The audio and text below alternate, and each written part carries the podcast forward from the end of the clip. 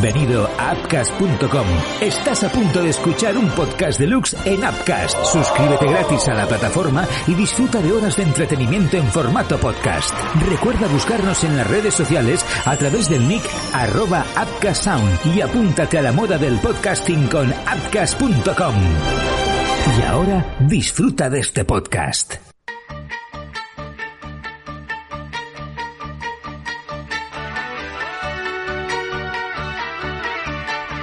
Hola, ¿qué tal? Te doy la bienvenida a Lilith, el espacio en el que hablamos y debatimos acerca de diferentes temas relacionados con el presente, la mujer y también las emociones. En este segundo episodio lo que vamos a hacer va a ser analizar una conexión pasado-presente, analizar una conexión entre lo que hemos vivido y lo que estamos viviendo, porque al final todo lo que habita en nosotras está 100% conectado y lo hace a través de un concepto que se llama brújula emocional. Y todo este tema lo vamos a vestir y lo vamos a enlazar con la importancia que tiene al hecho de escucharnos a nosotras mismas y sobre sobre todo de darle vida y de ensalzar la voz de nuestra niña interior. Ahora sí, solo me queda darte la bienvenida y decirte que empezamos.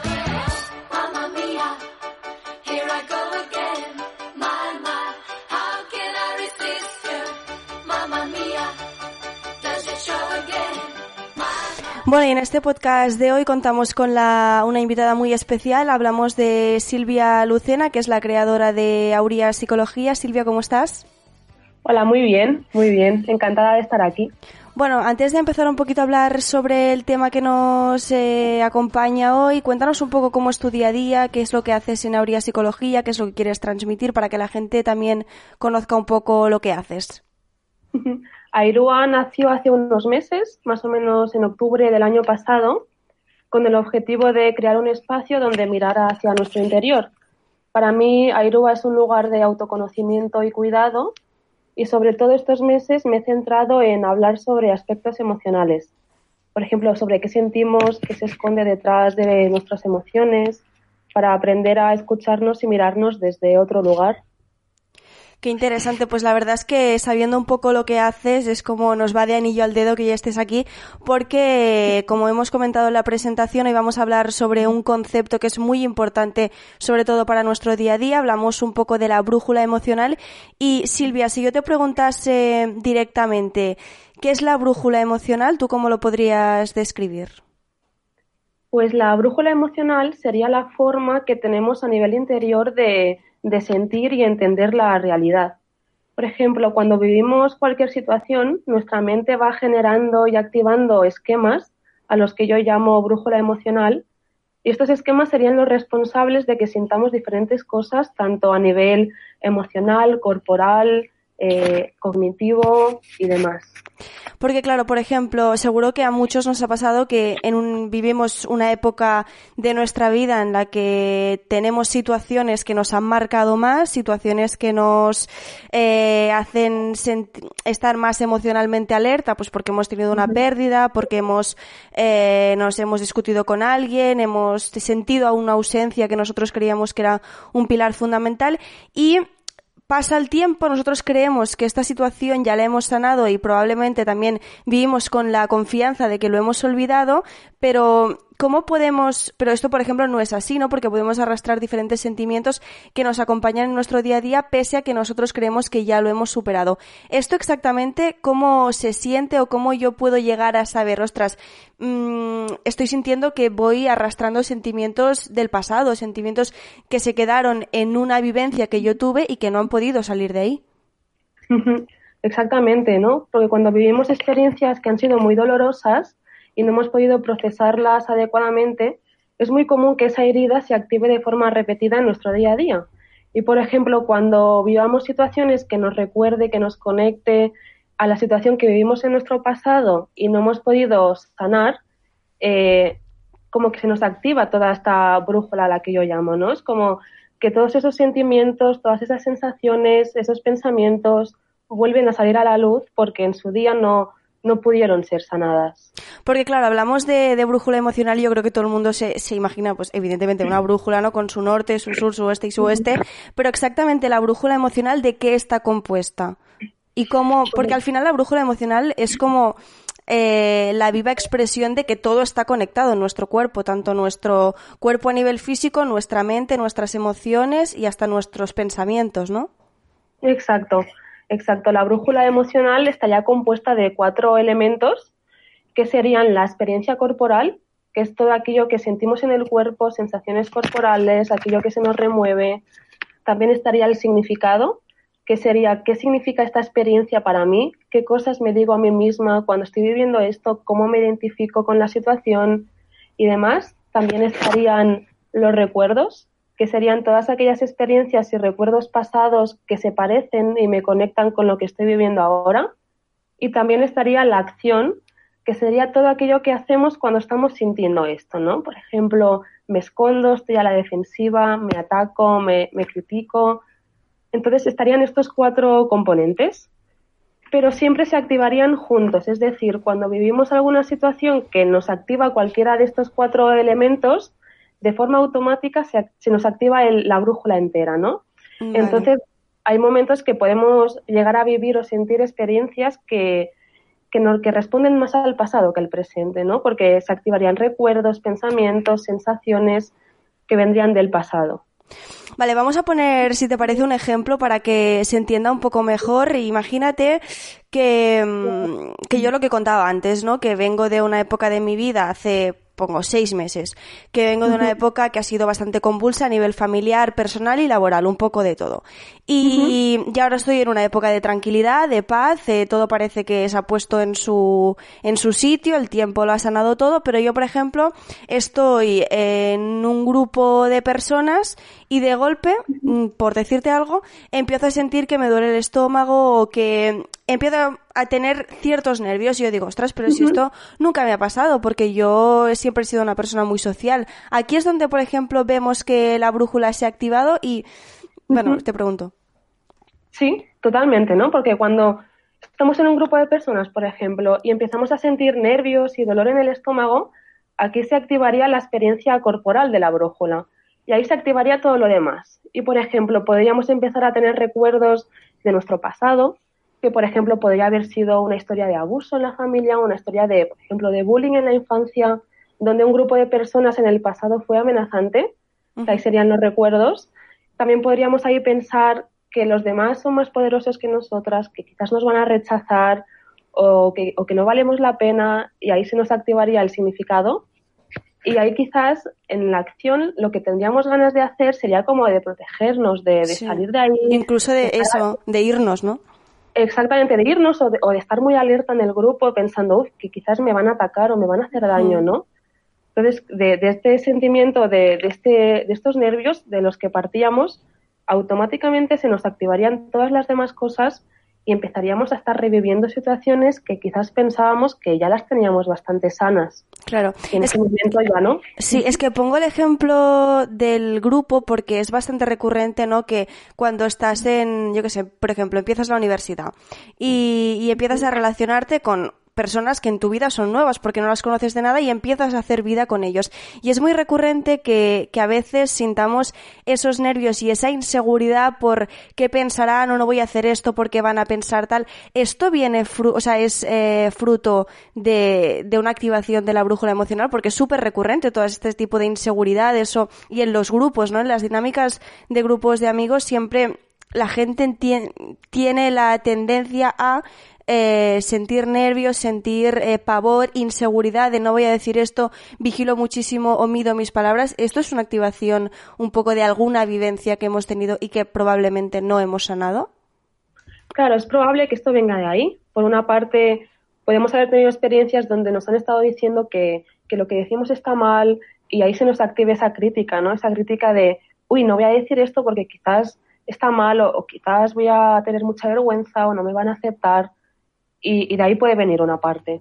Claro, es que es muy importante porque al final yo creo que no somos del todo conscientes, pero todo lo que vivimos o lo que nos hacen vivir al final mella en nosotros y no sabes exactamente cuándo te puede salir o, o hasta cuándo te puede acompañar y es súper importante no saber ya solo, ya no de cara a lo que me hacen, sino a lo que yo hago, porque puedo influir ya de por vida en, en probablemente la manera en la que una persona tienda a relacionarse o tienda a ir por la vida, ¿no? Exactamente. Sí. Aparte de, ver un poco, porque al final yo creo que la brújula emocional es eh, la viva imagen de que lo que comentábamos antes, ¿no? De que todo está conectado, que el cuerpo es muy, muy, muy sabio y para, para la gente, para que les sea un poquito más útil, Em, cómo podemos eh, detectar esta brújula emocional y sobre todo cómo podemos eh, tratarla, ¿no? Es decir, lo que comentaba antes, yo vengo del pasado que he vivido una experiencia, por ejemplo, imagínate que me han hecho bullying en el instituto, vengo de esta experiencia, cómo yo puedo sanarla realmente para que de cara al futuro, cuando esté en un grupo no me sienta nerviosa, cuando vaya y esté con compañeros de trabajo tampoco sienta esa inseguridad, ¿cómo se puede trabajar esto? Entonces, para mí lo, importante como el primer paso de, empezar a sanar es que nos permitamos y nos escuchemos realmente lo, que estamos sintiendo, ¿no? Porque muchas veces cuando sentimos algo que nos genera mucho malestar, tendemos a evitarlo o a no mirarlo y entonces eso va creciendo.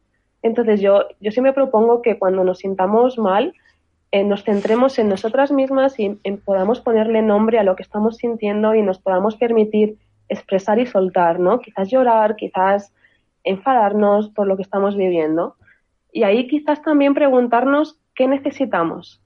Porque muchas veces perdemos de vista nuestras necesidades y conectar con lo que necesitamos, con lo que quizás nuestra niña interior necesitó en su día y no tuvo, nos puede permitir hablar y sentir desde ahí y poco, o poco a poco empezar a transformar cómo nos sentimos y cómo nos relacionamos con nosotras mismas. Esto de realmente escucharte y, tú misma descifrar lo que hay dentro de ti, yo creo que es eh, un, un, ejercicio que puede llegar a asustar, ¿no? Porque puedes indagar en muchísimos recuerdos que, que en su momento fueron muy duros y volverlos a vivir, ¿no? En un acto ya más presente puede incluso a tambalear un poco, pero creo que es algo que implica muchísima grandeza, implica dolor, pero que luego a la larga te, te, hace una persona muchísimo más construida y que probablemente sea muy complicada, ¿no? Llegar a, y que calen en ti de una manera más dolorosa. Claro, es que es muy difícil, ¿no? Porque a veces tenemos heridas muy profundas y, y recuerdos muy dolorosos y hacer este proceso puede ser muy difícil. Entonces yo siempre recomiendo buscar ayuda de un profesional, eh, de un psicólogo y si te ves con dificultades, pues poder iniciar un proceso de, psicoterapia para poderte ayudar a, sanar y procesar experiencias que han sido muy duras para ti y que han quedado muy marcadas. Ahora, ahora comentabas, ¿no? Cuando estábamos eh, eh, analizando un poco cómo yo puedo descifrar mis emociones, cómo puedo saber que una vivencia está conectada con lo que me está pasando a nivel mental y corporal en mi presente, y hablabas de la niña interior cómo podemos escuchar a nuestra niña interior, cómo podemos mantener viva nuestra niña interior, que no se pierda, y cómo podemos hacer que, que esta niña interior forma, forme parte de nuestro presente y que, no, y que no la olvidemos nunca, porque es una pieza fundamental en nosotras.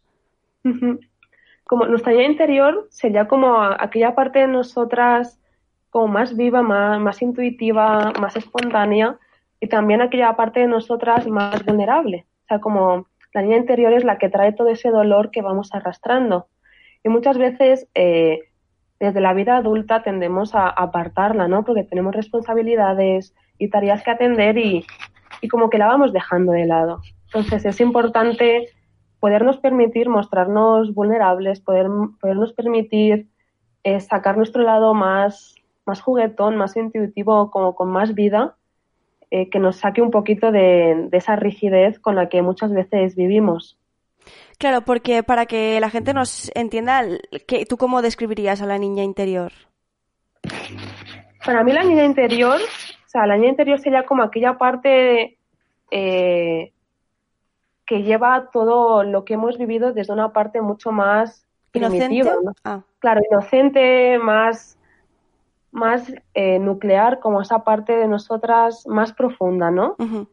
Como esa parte que quizás siente más las cosas, aquella parte que, que atrae como más los, los recuerdos, todo lo que vivió nuestra niña interior real, como nuestra, nuestra parte del pasado. Claro, sería como mm, la infancia, ¿no? Un poco esa, ver la vida con, con los ojos de, de, en este caso, de una niña, ¿no? De cuando nosotros éramos pequeños, pequeñas en este caso, y cómo lo vivíamos todo, cómo nos relacionamos. Al final yo creo que mantener viva esa niña interior y escucharla, yo creo que es la clave de, de vivir la vida con mayor intensidad y de ver realmente cuáles son las cosas importantes, ¿no? Porque al final nuestro día a día nos evoca un poco a, pues eso lo que comentabas, esa disciplina, ese, el trabajo, la familia, casa, eh, vuelves a empezar, el trabajo, la familia, y si tienes tiempo, amigos, y si no, vuelves a empezar. Y el hecho de, aunque tengas todas estas obligaciones, verlo, ¿no? Con esta visión de esa inocencia y esa al final también vulnerabilidad, porque cuando somos pequeños somos inocentes, somos vulnerables, tendemos a vivirlo más todo con el corazón. Y entonces es, es, yo creo que es fundamental, ¿no? El presente también enfocarlo así, porque la vida es dura y, y realmente a veces cuando nos vamos haciendo grandes, yo creo que un poco la sociedad también nos corrompe. Exacto. También aquella parte que, a veces es desagradable, ¿no? Porque los niños cuando, cuando se enfadan o se sienten mal, lo expresan, lo sacan. Y los adultos muchas veces nos, nos retenemos y, nos lo guardamos para adentro, ¿no? Y, y poder recuperar lo que nuestro cuerpo, lo que nuestra niña realmente necesita, que es, es decir, es soltar. Claro, ¿Crees que el hecho de trabajar en nuestra brújula emocional, es decir, descifrar lo que hay en nosotros, ver que todo está conectado e intentar sanar un poco esa vivencia del pasado, forma también parte de, lo que es cuidar a nuestra, a nuestra niña interior?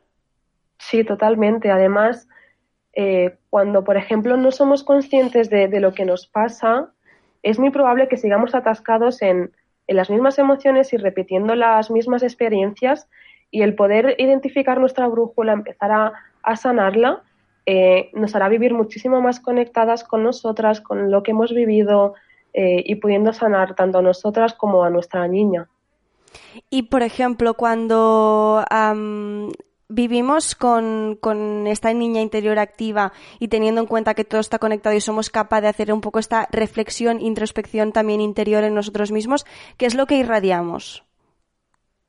¿A qué te refieres? Pues eh, como, es decir, el hecho de sanarnos por dentro, ¿cómo se nos ve de cara a la galería? ¿No? Una persona que realmente está a gusto con lo que siente, a gusto con lo que es y sanando y aceptando, porque es muy importante aceptar nuestros puntos fuertes, pero también nuestros puntos débiles, mostrarnos tal y como somos, con nuestras mejores cosas y nuestras peores y aceptando que hay cosas que siempre nos van a doler irradiamos fuerzas o tú como psicóloga, ¿cómo ves una persona cuando, por ejemplo, una persona pasa por tu consulta y, ya deja atrás todo aquello que le impedía avanzar? ¿Qué es lo que irradia? ¿Cómo tú ves, ostras, esta persona es que ha avanzado?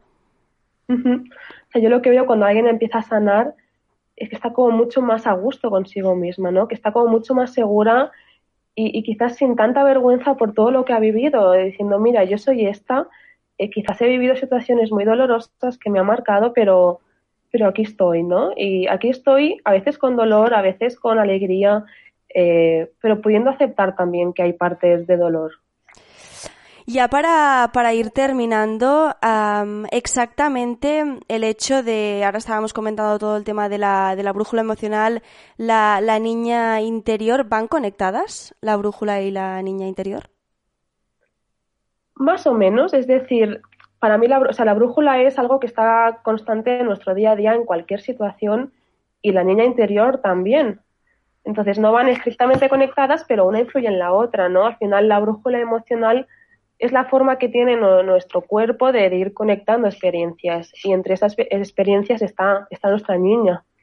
Claro, para ir terminando, Silvia, si tú pudieses dar unos, con, unos consejos a aquellas personas que han escuchado este podcast y dicen, ostras, es que a mí me pasa esto, es que yo he vivido X situación que ahora mismo no te podría decir cuál es, pero que siento que ahora mismo está haciendo mella en mi presente, porque me siento nerviosa, porque tengo la sensación de que arrastro cosas del pasado porque me duele el cuerpo, porque puede ser, ¿no? Que también dolencias físicas eh, sean fruto de, de, esa mochila que pesa más por culpa de algo que no he liberado en, en, en mi pasado. ¿Qué consejo le darías para empezar esa, ese viaje interior y descubrir un poco qué es lo que nos, falta o nos sobra y tenemos que, quitar? Yo lo que recomiendo, como he dicho antes, es empezar a escucharnos y empezar a dar un lugar eh, para poder expresarnos y, poder sentir. Y también recomendaría que si nos vemos atascadas y, y realmente tenemos dificultad para, para empezar a sanar, que, podamos acudir a un profesional en la psicología para, para que nos pueda acompañar y podamos hacer este proceso. Muy bien, Silvia, pues ha sido súper interesante. Realmente hay que escucharse, hay que ser conscientes de todo lo que hemos vivido, porque no es malo, es lo que somos, porque al final somos fruto de todo lo que vivimos, y también escuchar y vivir con esa viva imagen ¿no? de lo que es lo que hemos sido en un pasado cuando éramos más pequeños porque es la pureza hecha y derecha y ya para ir terminando ¿dónde te podemos encontrar? refrescanos un poco qué es lo que haces para que así la gente que escuche este podcast te tenga ahí presente pues yo actualmente estoy viviendo en Madrid, estoy trabajando en una fundación con menores y familias en situaciones de emergencia, eh, con situaciones de vida bastante difíciles, pero también eh, atiendo a nivel online eh, a, pacientes por mi cuenta. Entonces me podéis encontrar buscando por Instagram Airua Psicología o también por mi web que se escribe igual, Airua Psicología. Muy bien, Silvia, pues ha sido un placer tenerte aquí. Ojalá eh, nos veamos pronto, bueno, nos escuchemos en este caso, y preguntarte, ¿la situación en Madrid está mejor? Porque tela, ¿eh? La que, la que ha caído. Sí, ya empieza a estar mejor. O sea, hasta ayer hacíamos todo online porque estaba la situación bastante complicada, pero ayer ya pudimos retomar el trabajo presencial, ya las cosas están volviendo un poquito a la normalidad Así que, que mejor. bueno, pues lo dicho, un placer y nos escuchamos muy pronto. Gracias. Gracias, adiós. Y a ti, darte también las gracias por estar en este segundo episodio, porque si estás escuchando esto es que has llegado hasta el final, así que te lo agradezco muchísimo. Espero que hayas aprendido, que hayas sacado tus propias conclusiones. Y nada, nos escuchamos muy pronto con más contenido y solo me queda enviarte un abrazo muy muy fuerte y desearte una muy feliz semana. Gracias.